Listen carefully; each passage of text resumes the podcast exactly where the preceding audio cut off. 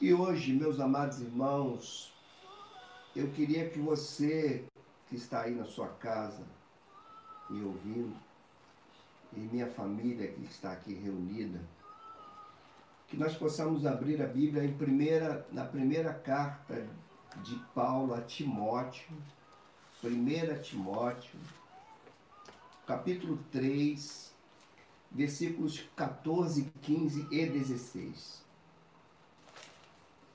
1 Timóteo 3, versículos 14 até o 16. Deste texto aqui que será extraído nosso sermão de hoje, nossa pregação de hoje. Eu rogo a Deus que fale muito ao nosso coração, que use a minha vida para isso, com toda a limitação que eu reconheço ter.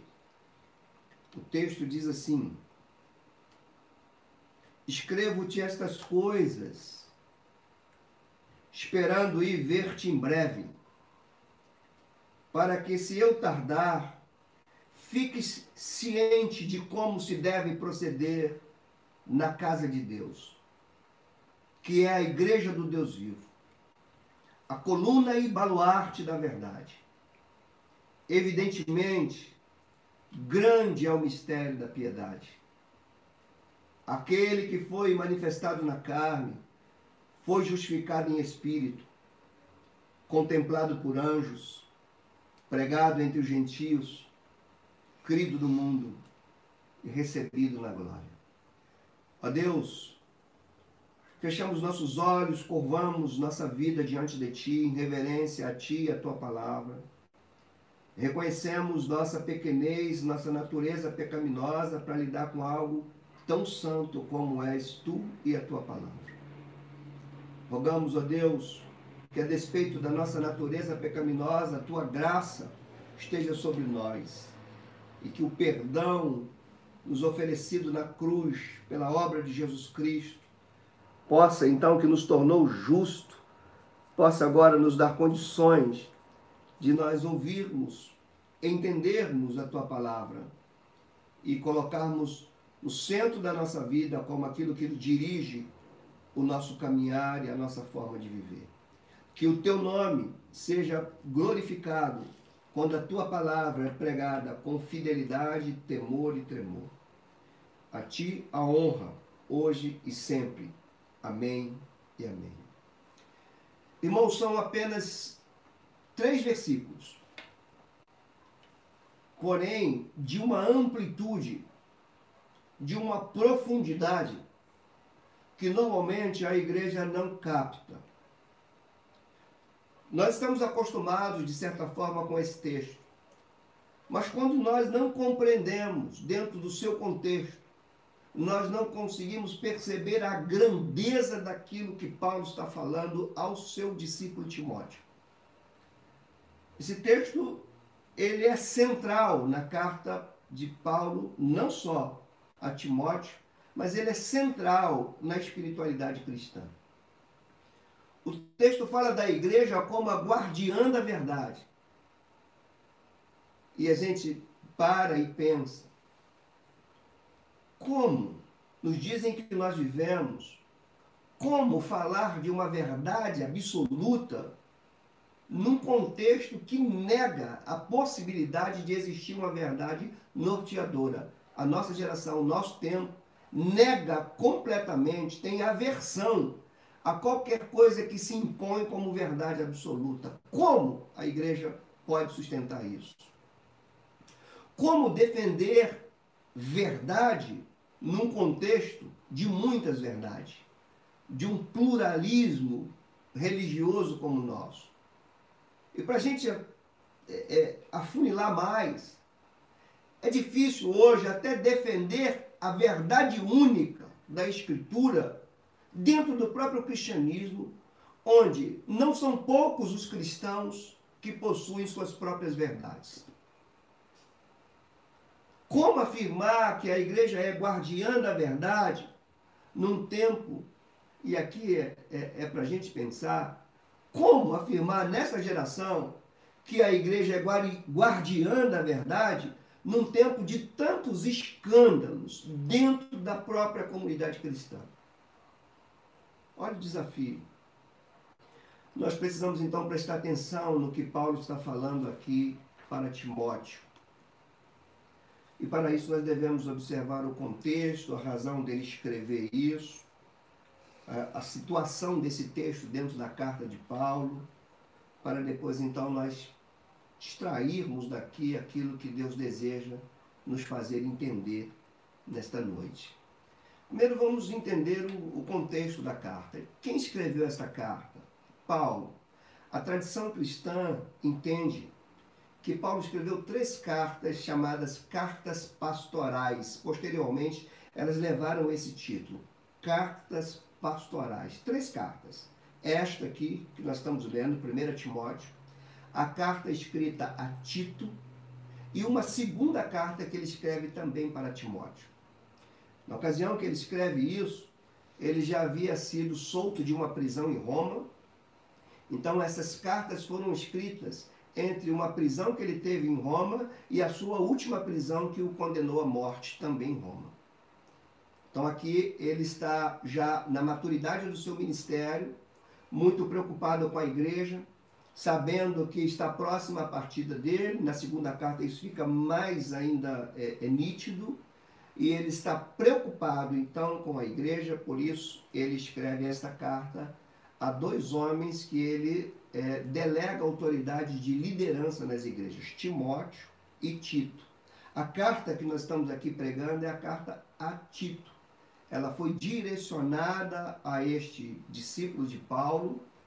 A gente pode ver isso logo no início da carta, capítulo 1, verso 3. Ele diz: Te deixei em Éfeso, então, é, aí tem um ponto importante para nós. A carta é destinada a Timóteo, que está na cidade de Éfeso. Você lembra de domingo passado que nós pregamos a carta de Jesus à igreja de Éfeso? Dentre muitas coisas, ele, ele falava que a igreja de Éfeso rejeitava os falsos apóstolos, rejeitava a falsa doutrina, mas tinha algo contra esta igreja que ela havia deixado o primeiro amor. Nós vimos isso no domingo. Aqui a situação desta igreja que leva Paulo a escrever isso é muito importante para nós. O que, que estava acontecendo nesta igreja que leva Paulo a enviar Timóteo para lá e depois escrever essa carta para ele? O que estava acontecendo lá? É, falsos mestres já haviam penetrado nesta igreja, haviam infiltrado nesta igreja esta igreja estava sendo ameaçada na sua fé, na sua doutrina, na sua ortodoxia, porque ela se desviava da verdade, ela, estava, ela corria o perigo de se desviar da verdade e dar ouvido a falsos mestres. Agora, o ponto muito interessante é que Paulo ficou três anos nesta cidade. Três anos. Ali pregando, ensinando, como eu disse no domingo. Ficou dois anos numa escola, escola de tirano, ali ensinando aqueles que formam a liderança da igreja. Ele se despede, isso está registrado em Atos 20. Você não precisa abrir aí, mas eu vou ler esse texto para vocês, ele está selecionado aqui para mim. Atos 20, ele é muito precioso para nós entendermos essa carta de Paulo a Timóteo que está diante de nós aqui. Quando Paulo está se despedindo dos presbíteros desta igreja, para quem ele enviou Timóteo, para onde ele enviou Timóteo e para quem ele está escrevendo a carta, quando ele vai se despedir, o texto diz assim: ele, as palavras de Paulo é assim, Atos 20, verso 28 até o 32. Ele diz assim: Cuidai, pois, de vós mesmos, falando para a liderança da igreja, e de todo o rebanho sobre o qual o Espírito Santo vos constituiu bispos, para apacentardes a igreja de Deus. Mesma expressão que ele usa aqui. A, igreja, a casa de Deus, a igreja de Deus vivo para apacentardes a igreja de Deus, que ele adquiriu com seu próprio sangue. Verso 29, ele diz: Eu sei. Olha a certeza de Paulo quando está se despedindo desta igreja. Eu sei que depois da minha partida entrarão no meio de vós lobos cruéis, que não pouparão o rebanho, e que dentre vós mesmos se levantarão homens falando coisas pervertidas, para atrair os discípulos após si. Portanto, vigiai, lembrando-vos que por três anos não cessei noite e dia de admoestar com lágrimas a cada um de vós. Agora, pois, vos encomendo a Deus e a palavra da sua graça, aquele que é poderoso para vos edificar e dar herança entre todos os que são santificados. Então aqui Paulo está despedindo. Ele está falando, eu sei que quando eu sair, vão entrar lobos, e dentro de vocês mesmos vão levantar pessoas, falsos mestres, que vão tentar perverter a fé. E vocês precisam então vigiar, lembrando do que eu ensinei. Paulo está confiante de que aquilo que ele ensinou é a segurança para a igreja. Por isso que ele vai dizer: é segurança para vocês. Eu recomendo-vos ao Senhor e à palavra da sua graça, que tem o poder, o Senhor e a sua palavra, de edificar e dar herança entre os santos. Bom, isso que Paulo previu aconteceu. Isso que ele disse, olha, depois da minha saída vão penetrar lobos aí e dentro de vocês mesmo vão levantar outros. Isso aconteceu. E nesta carta aqui que nós estamos lendo, no primeiro capítulo dela, você vê mais ou menos um retrato disso. Também está aqui, capítulo 1 desta carta de 1 Timóteo, do versículo 3 até o versículo 7, Paulo diz o seguinte, prestem atenção. É, como te roguei, escrevendo para Timóteo, quando partia para Macedônia, que ficasse em Éfeso, ali onde Timóteo está, onde está a igreja, para quem Paulo escreve, para advertires a alguns que não ensinassem doutrina diversa, nem se preocupasse com fábulas ou genealogias intermináveis, pois que produzem antes discussão que edificação para com Deus. Edificação que se funda na fé.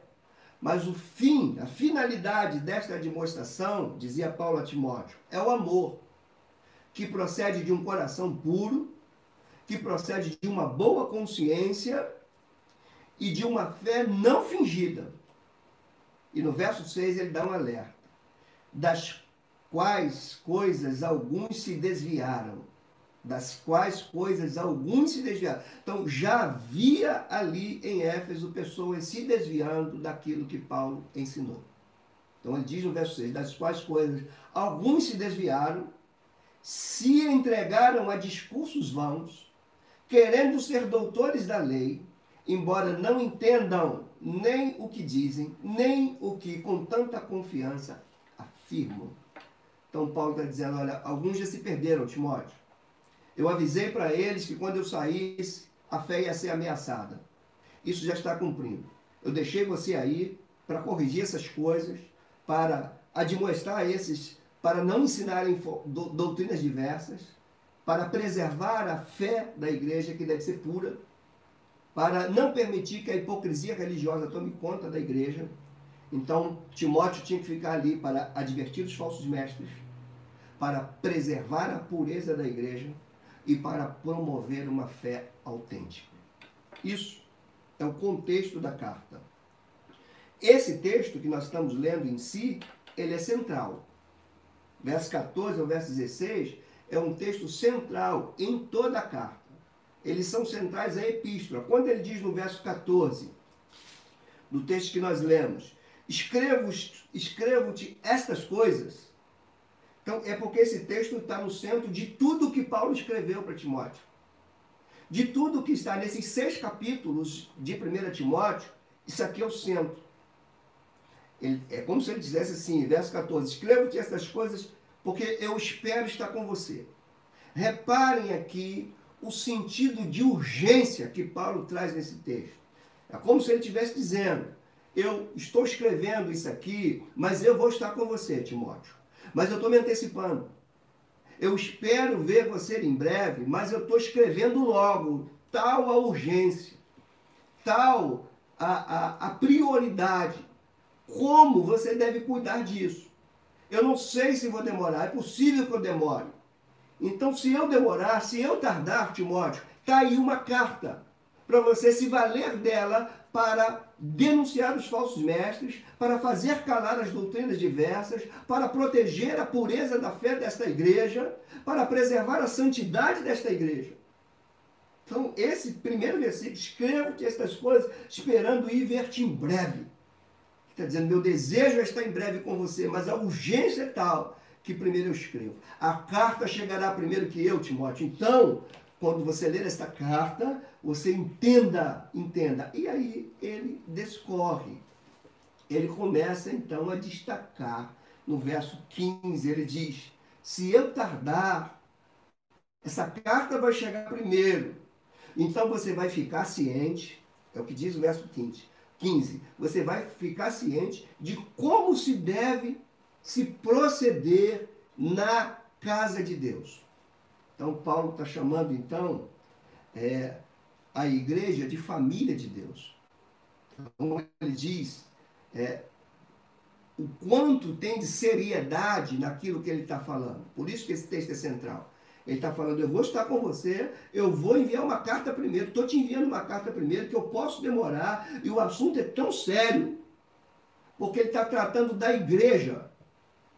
Ele está tratando daquilo que é precioso de Deus na terra.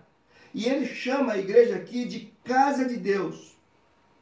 E fala que na casa de Deus não pode haver um proceder qualquer porque a casa não é nossa, é a casa de Deus. E aqui nos remete a ideia de Deus como pai, de nós como filhos. A palavra grega aqui tem a ver com um ambiente familiar e não com uma casa de alvenaria. Paulo está falando, se eu tardar, Timóteo, vocês precisam saber como se procede dentro da família de Deus. Qual é o procedimento? Se porventura eu demorar, vocês precisam saber como devem se comportar na casa de Deus. E ele chama a casa de Deus, no verso 15, de igreja do Deus vivo. Isso concorda com o ensino apostólico de que a igreja é o santuário de Deus. Aqui a metáfora é que a igreja é casa, que a igreja é família de Deus é o ambiente onde Deus se revela, onde o pai dirige, onde os filhos vivem debaixo da obediência de um pai. Então, Paulo está tão preocupado, ele está da Macedônia, ele está tão preocupado com a igreja, com o falso ensino que está entrando, com a possibilidade de, de, de desses mestres falsos tomarem os discípulos para si e desviarem seus discípulos de Cristo Paulo está tão preocupado com isso, ele diz: Olha, se eu demorar, eu estou enviando a carta. Você precisa saber, Timóteo, como as pessoas devem proceder na igreja, porque a igreja não é qualquer coisa, a igreja é a casa de Deus. E aí ele destaca algo que só a igreja tem. Ele diz: a igreja, Timóteo, é a coluna e o baluarte da verdade.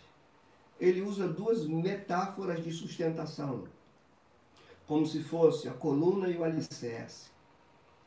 A igreja, está dizendo Paulo, é o lugar onde a, a verdade de Deus deve estar fincada, firmada, protegida, guardada, inabalável, inatingível.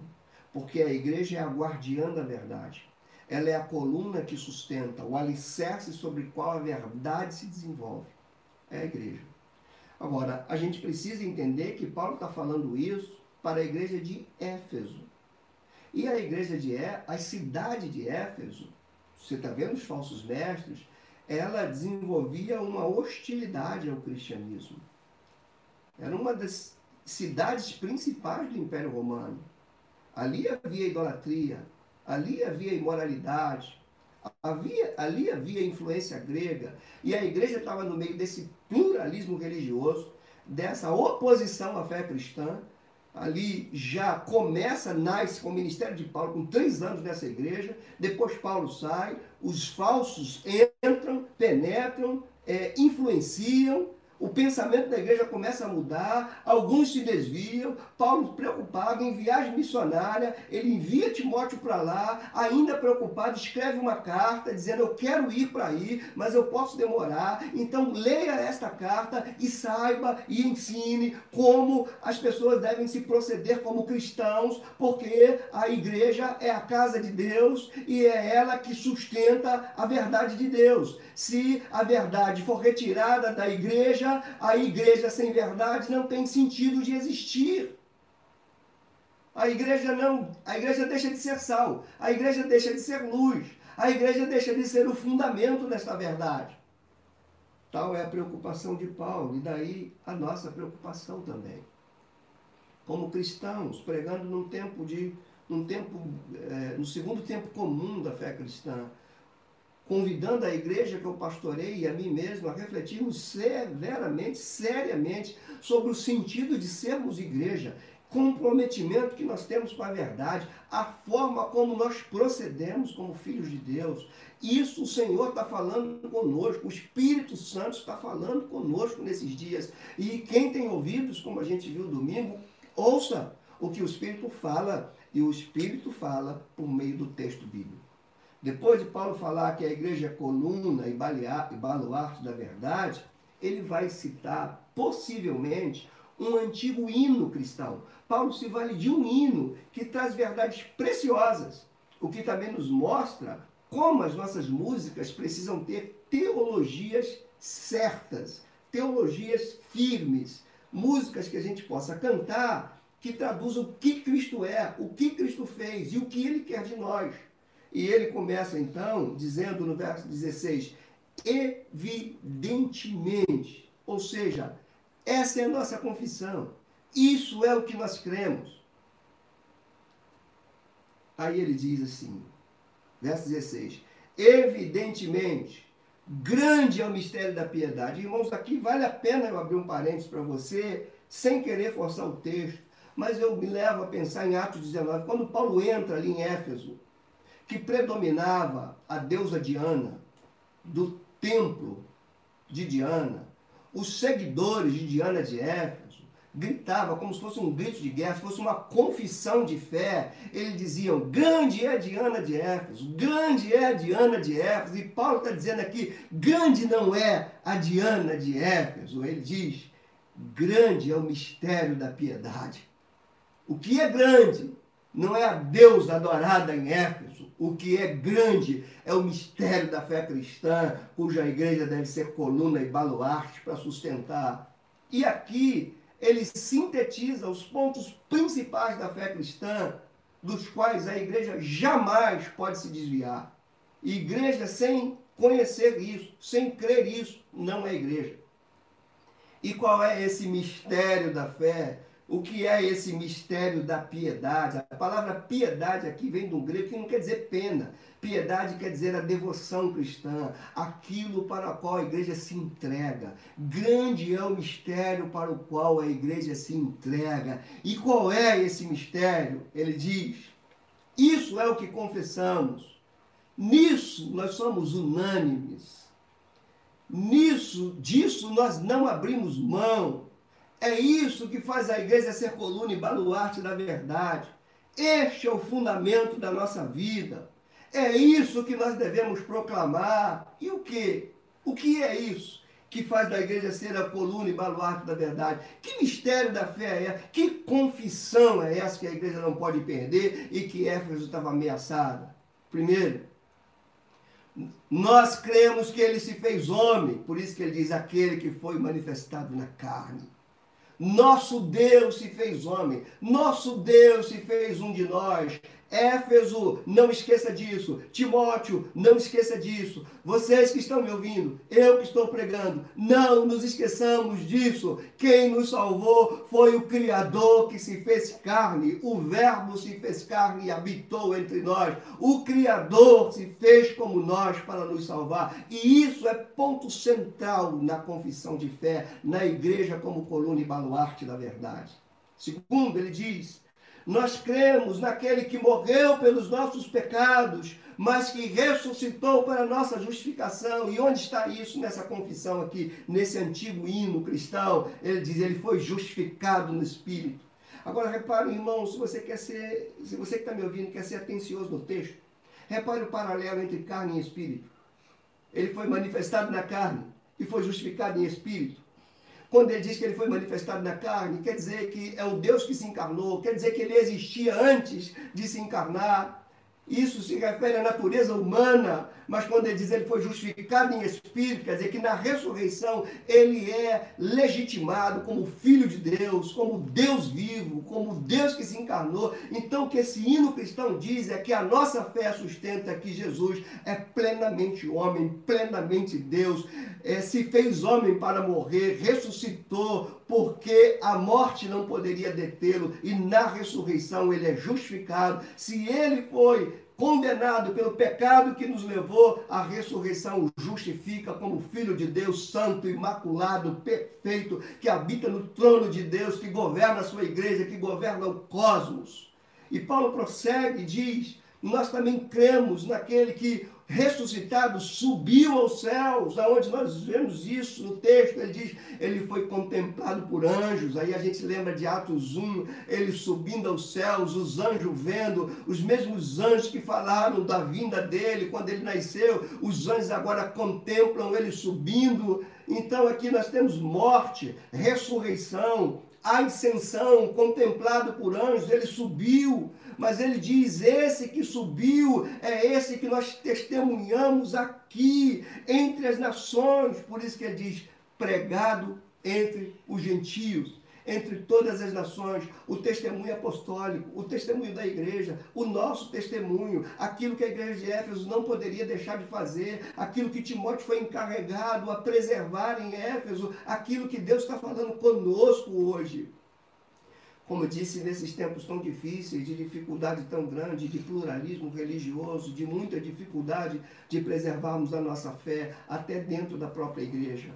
Então ele foi humano, divino, se encarnou, morreu, ressuscitou, ascendeu, foi testemunhado. Ele diz: Vocês vão ser minhas testemunhas até os confins da terra. E ele diz: Então, foi pregado entre os gentios. Mas ele depois diz: Esse que nós cremos também é aquele que o mundo se renderá. Ele diz: crido no mundo, na consumação, todas as nações se renderão a ele. Irmãos, isso está no centro da mentalidade cristã, da razão de sermos cristãos. Sem isso, nós não somos cristãos. Sem isso, nós somos um bando de pessoas que se reúnem num domingo para o um entretenimento religioso. Isso é que faz a igreja ser coluna e baluarte da verdade. É esta verdade que a igreja precisa sustentar. E por fim, ele diz nós cremos naquele que foi exaltado à destra de Deus nas alturas.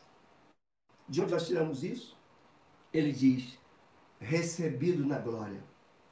Aí a gente lembra de João 17, quando ele ora ao Pai, dizendo: Pai, eu te glorifiquei na terra, consumando a obra que tu me deste para fazer. Agora, torna a dar-me a, glória que havia comigo antes que houvesse mundo. E agora, Paulo diz: aquele que foi manifestado na carne, foi justificado em espírito, foi contemplado por anjos, foi pregado em todas as nações, todas as nações se rendem a ele, ele foi recebido na sua glória, na sua majestade. Irmãos, esse é Jesus Cristo, o Senhor da igreja, o Senhor das nossas vidas, e esta igreja, nós somos a coluna, a, o baluarte desta verdade, a guardiã desta verdade, aquela que sustenta esta verdade. Então, meus amados irmãos, essas coisas mexem tanto comigo, com a minha mente, com a minha fé, com o meu coração porque eu, ou eu entendo isso e sou cristão, ou eu vou dizer que creio em Jesus, mas tenho a minha própria maneira de pensar, de viver. Isso nos leva a algumas lições que queria que vocês prestassem atenção comigo.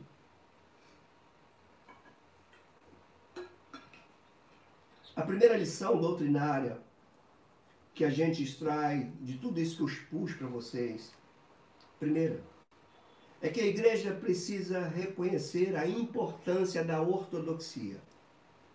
O que é a ortodoxia? É a maneira de pensar o cristianismo de forma correta.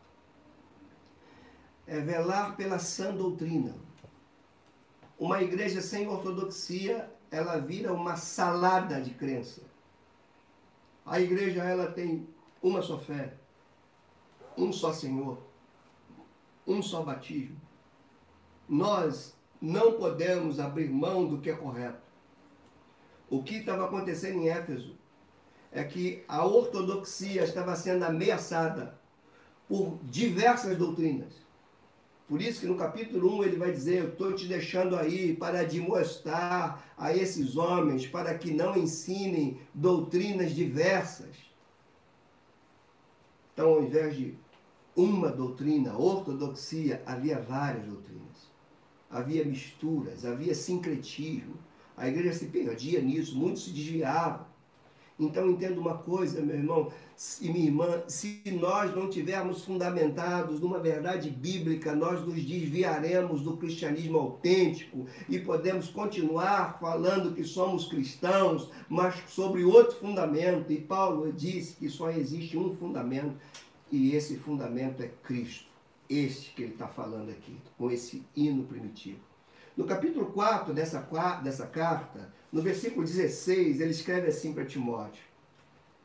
E eu me vejo muito nesse texto. Tem cuidado de ti mesmo, falando para Timóteo. Cuida de você, Timóteo. Ou seja, não permita que você também se deixe levar por doutrinas diversas. Cuide de ti e da doutrina. Cuide da tua vida, cuide da tua maneira de viver. Cuide-se mas cuide também da doutrina. O bom dever de um pastor é cuidar da doutrina. Vocês sempre me ouvirão pregando doutrina. Eu não posso pregar palavras só para trazer uma motivação dominical para você. A pregação não deve ser pregações motivacionais, mas pregações doutrinárias, ortodoxas. Por isso que Paulo está dizendo: tem cuidado de ti e da doutrina. Continua nestes deveres, não se desvia.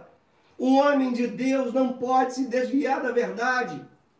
Um pastor não pode fazer do púlpito dele um ambiente para agradar a todos. E o púlpito de uma igreja é para adorar, é para reverenciar, é para honrar e para agradar o Cristo vencedor. O evangelho tem que estar no centro do púlpito, senão quem corre perigo, você e eu. Por isso que no final do verso 16, ele vai dizer: continua nestes deveres, porque fazendo assim salvarás tanto a ti mesmo como teus ouvintes. Ou seja, sem ortodoxia corremos perigo. A verdade, a doutrina nos salva, nos salva do engano, nos salva do desvio, nos salva do erro, nos salva de sermos entregues a nós mesmos. Segunda lição que nós vemos nesse texto tão precioso é a importância da igreja entender que cristianismo tem ordem, decência e reverência. O viver cristão tem ordem, decência e reverência. Por que, que eu estou falando isso? Porque Paulo está dizendo para Timóteo: você precisa saber e você precisa ensinar que tem uma maneira de se proceder na casa do, de, do Deus vivo, na casa de Deus, que é a igreja do Deus vivo. Ou seja, o cristão e a igreja precisa entender que ser cristão não é viver do jeito que queremos. Acabou, irmãos.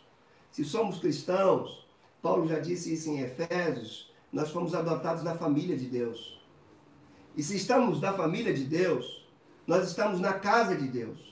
Se estamos na casa de Deus, se a igreja é a casa de Deus, eu não posso me portar como membro da igreja, membro da família de Deus, do jeito que eu quero. Isso desonra o Pai. Isso desonra a casa. Então você que está me ouvindo, olha pela maneira como você dirige tua vida. A maneira como você dirige teus passos. Porque você faz parte da casa de Deus. E na casa de Deus tem uma maneira de viver. O texto que eu abri o culto de hoje, eu vou citar agora só o versículo 17 de Romanos 6. Reparem o que Paulo diz. Ele diz: Mas graças a Deus, se referindo à igreja agora em Roma, porque outrora, escravos do pecado. O que, que éramos? Escravos do pecado. Contudo, viestes a obedecer. Obedecer de coração. Obedecer a quê? Aí ele diz: a uma forma de doutrina que fostes entregues. Irmãos, nós estamos no momento de nós conceituarmos muita coisa ou reconceituarmos muita coisa na nossa vida cristã. Tem muita gente que afirma crer em Jesus e a gente não duvida disso. Mas ser cristão não é só crer em Jesus, é estar convertido a Ele, ao reino dele e a maneira de viver do reino dele, da casa de Deus, da igreja do Deus vivo. Eu não posso falar porque eu posso crer em Jesus, porque ele nasceu, ele viveu, ele é bom, ele é amor, ele salva. Isso tudo eu posso crer. Mas cristianismo não é crer que Jesus é bom, não é crer que Jesus salva. Cristianismo é, além de crer nisso, se submeter de coração a uma nova maneira de viver. Por que uma nova maneira de viver? Porque agora nós fazemos parte da casa de Deus, a igreja do Deus vivo.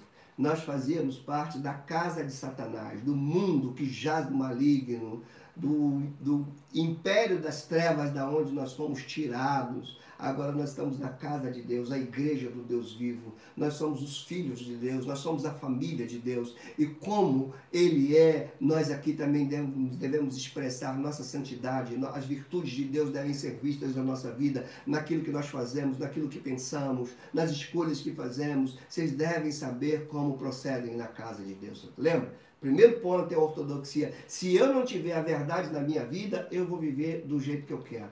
Se a igreja não for a coluna e baluarte da verdade, dentro da igreja cada um vai ter a sua verdade. E aí o nome de Deus é desonrado.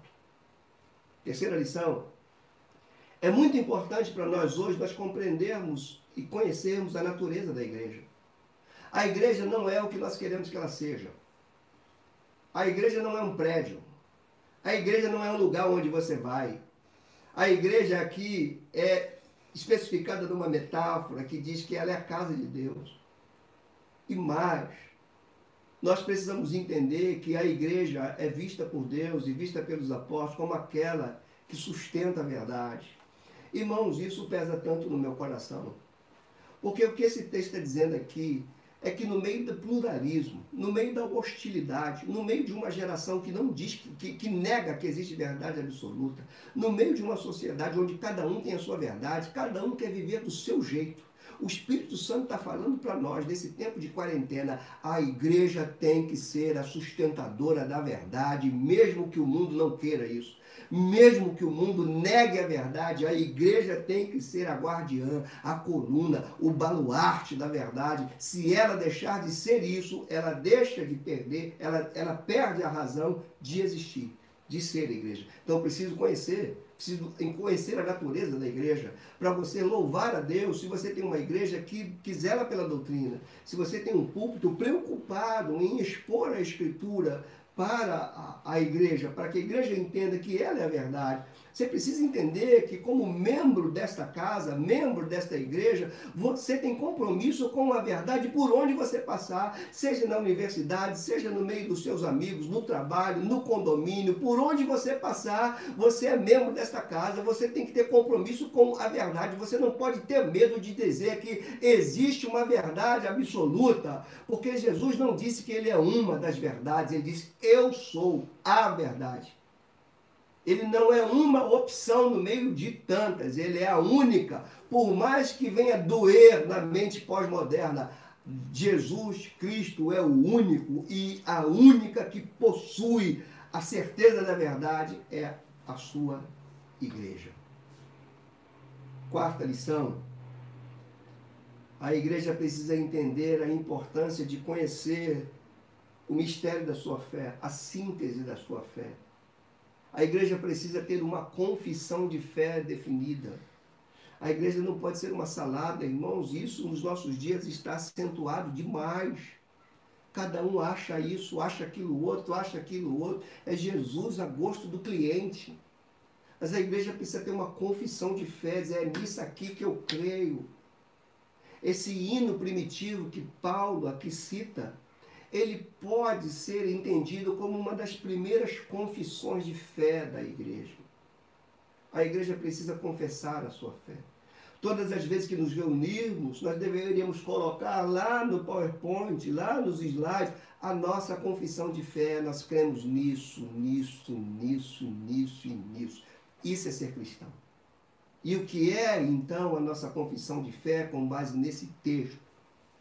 Ser cristão é crer na humanidade de Cristo.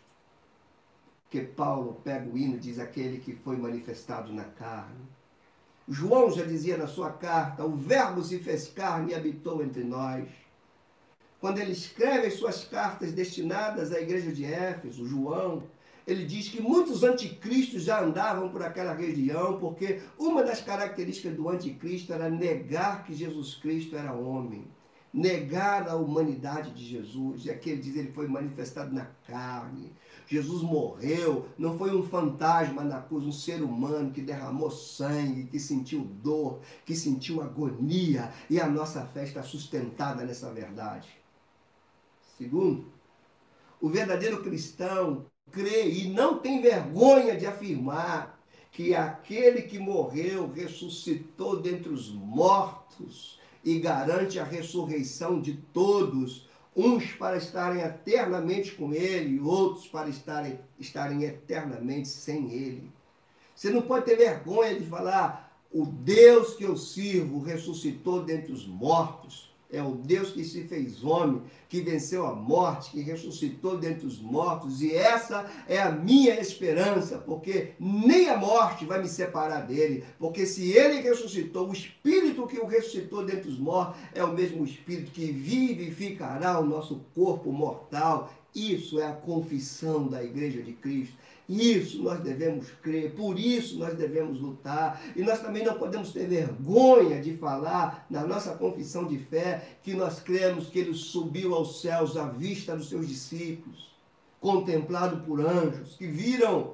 Isso significa que aquele que subiu visivelmente também voltará e todos os olhos verão, se lamentarão sobre ele. Isto é a igreja de Cristo, a coluna, baluarte da verdade. Esta é a igreja do Senhor, a casa de Deus, a igreja do Deus vivo, que crê que Cristo se fez carne, que Cristo venceu a morte, que Cristo ressuscitou, que Cristo garante a nossa ressurreição, que Cristo subiu ao alto, que Cristo está assentado no trono. Confessar isso é entender que a igreja deve ser testemunha de Cristo. Por isso, pregado entre os gentios.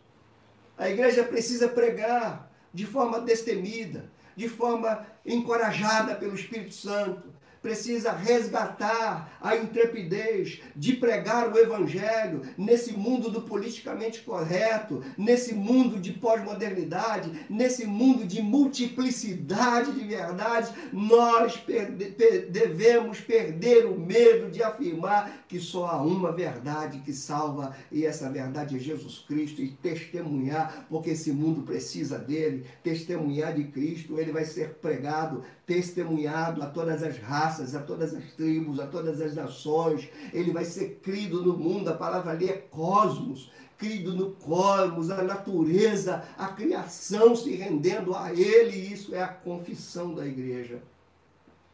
A igreja também confessa que Ele foi recebido na glória por isso a igreja não tem medo. Ele está sentado à direita da majestade nas alturas. Ele governa sobre todas as coisas. Ele sustenta todas as coisas pela palavra do seu poder. Ele protege a sua igreja. Ele dirige a sua igreja. Ele está no meio da sua igreja, que é a coluna e baluarte da verdade dele. Ele está na glória. Ele está num trono de glória. Os olhos dele veem tudo. O poder dele está sobre tudo. E esta é a confissão da igreja nessa era.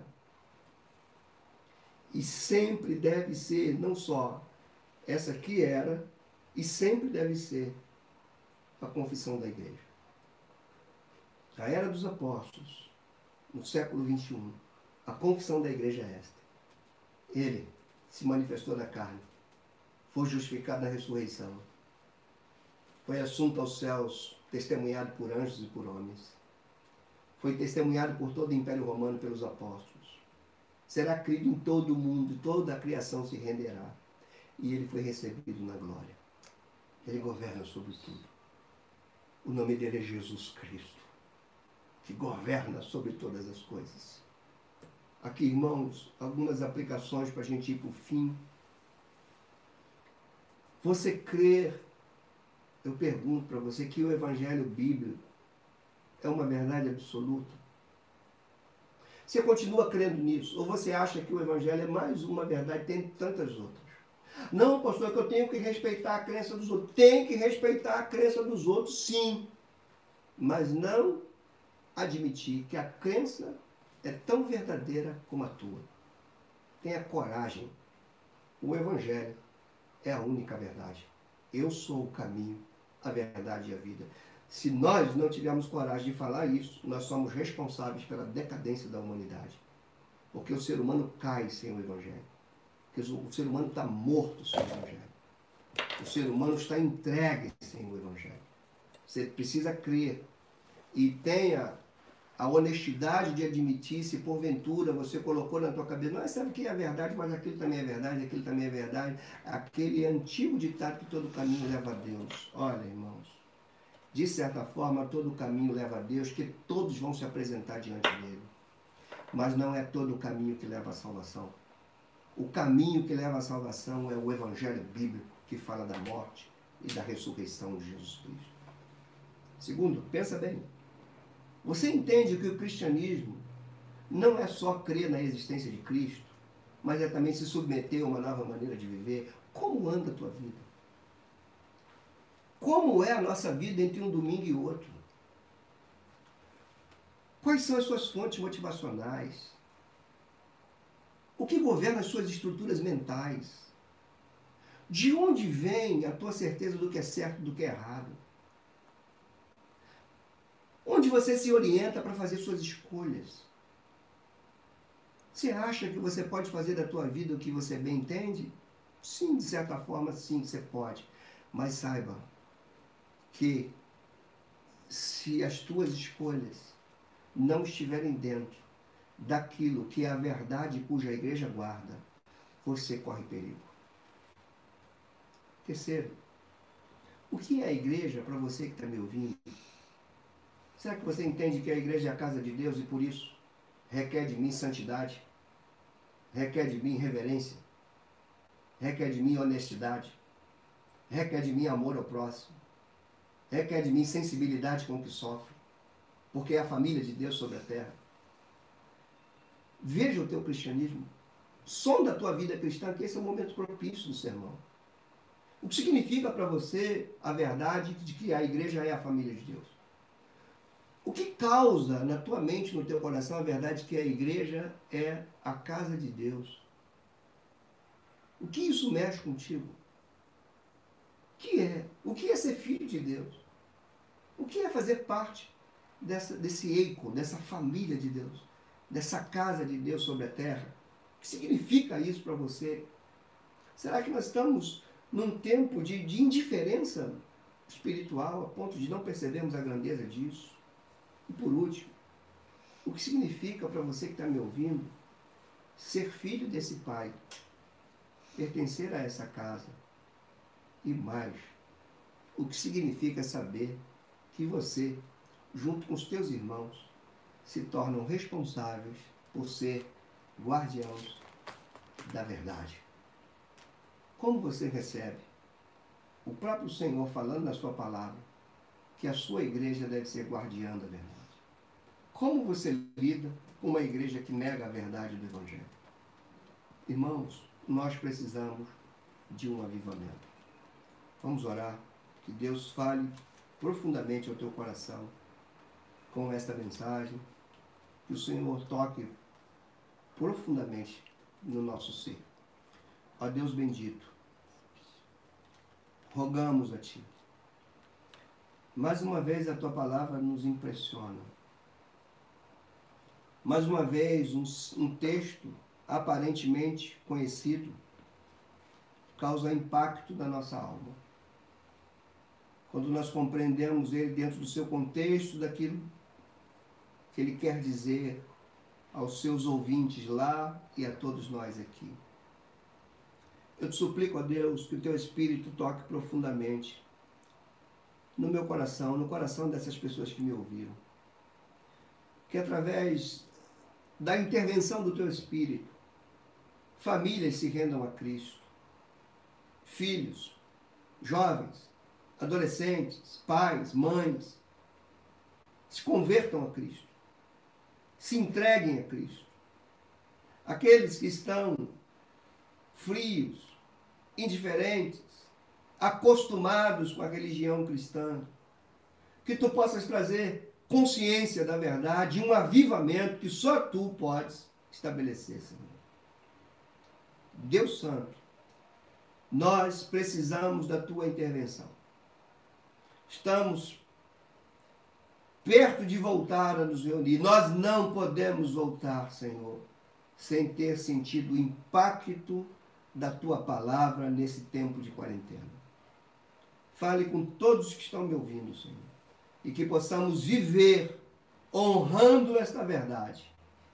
Que tu, Senhor Jesus, foi manifestado na carne, foi justificado em espírito, foi contemplado por anjos, pregado e sempre será pregado entre os gentios e crido no mundo, e que foi recebido na glória e que de lá voltará para levar a sua igreja para viver com ele para sempre. Seja conosco, Senhor. Ajuda-nos. Atraia o nosso coração para amar e desejar a tua palavra e a sã doutrina. Em nome de Jesus. Amém e amém.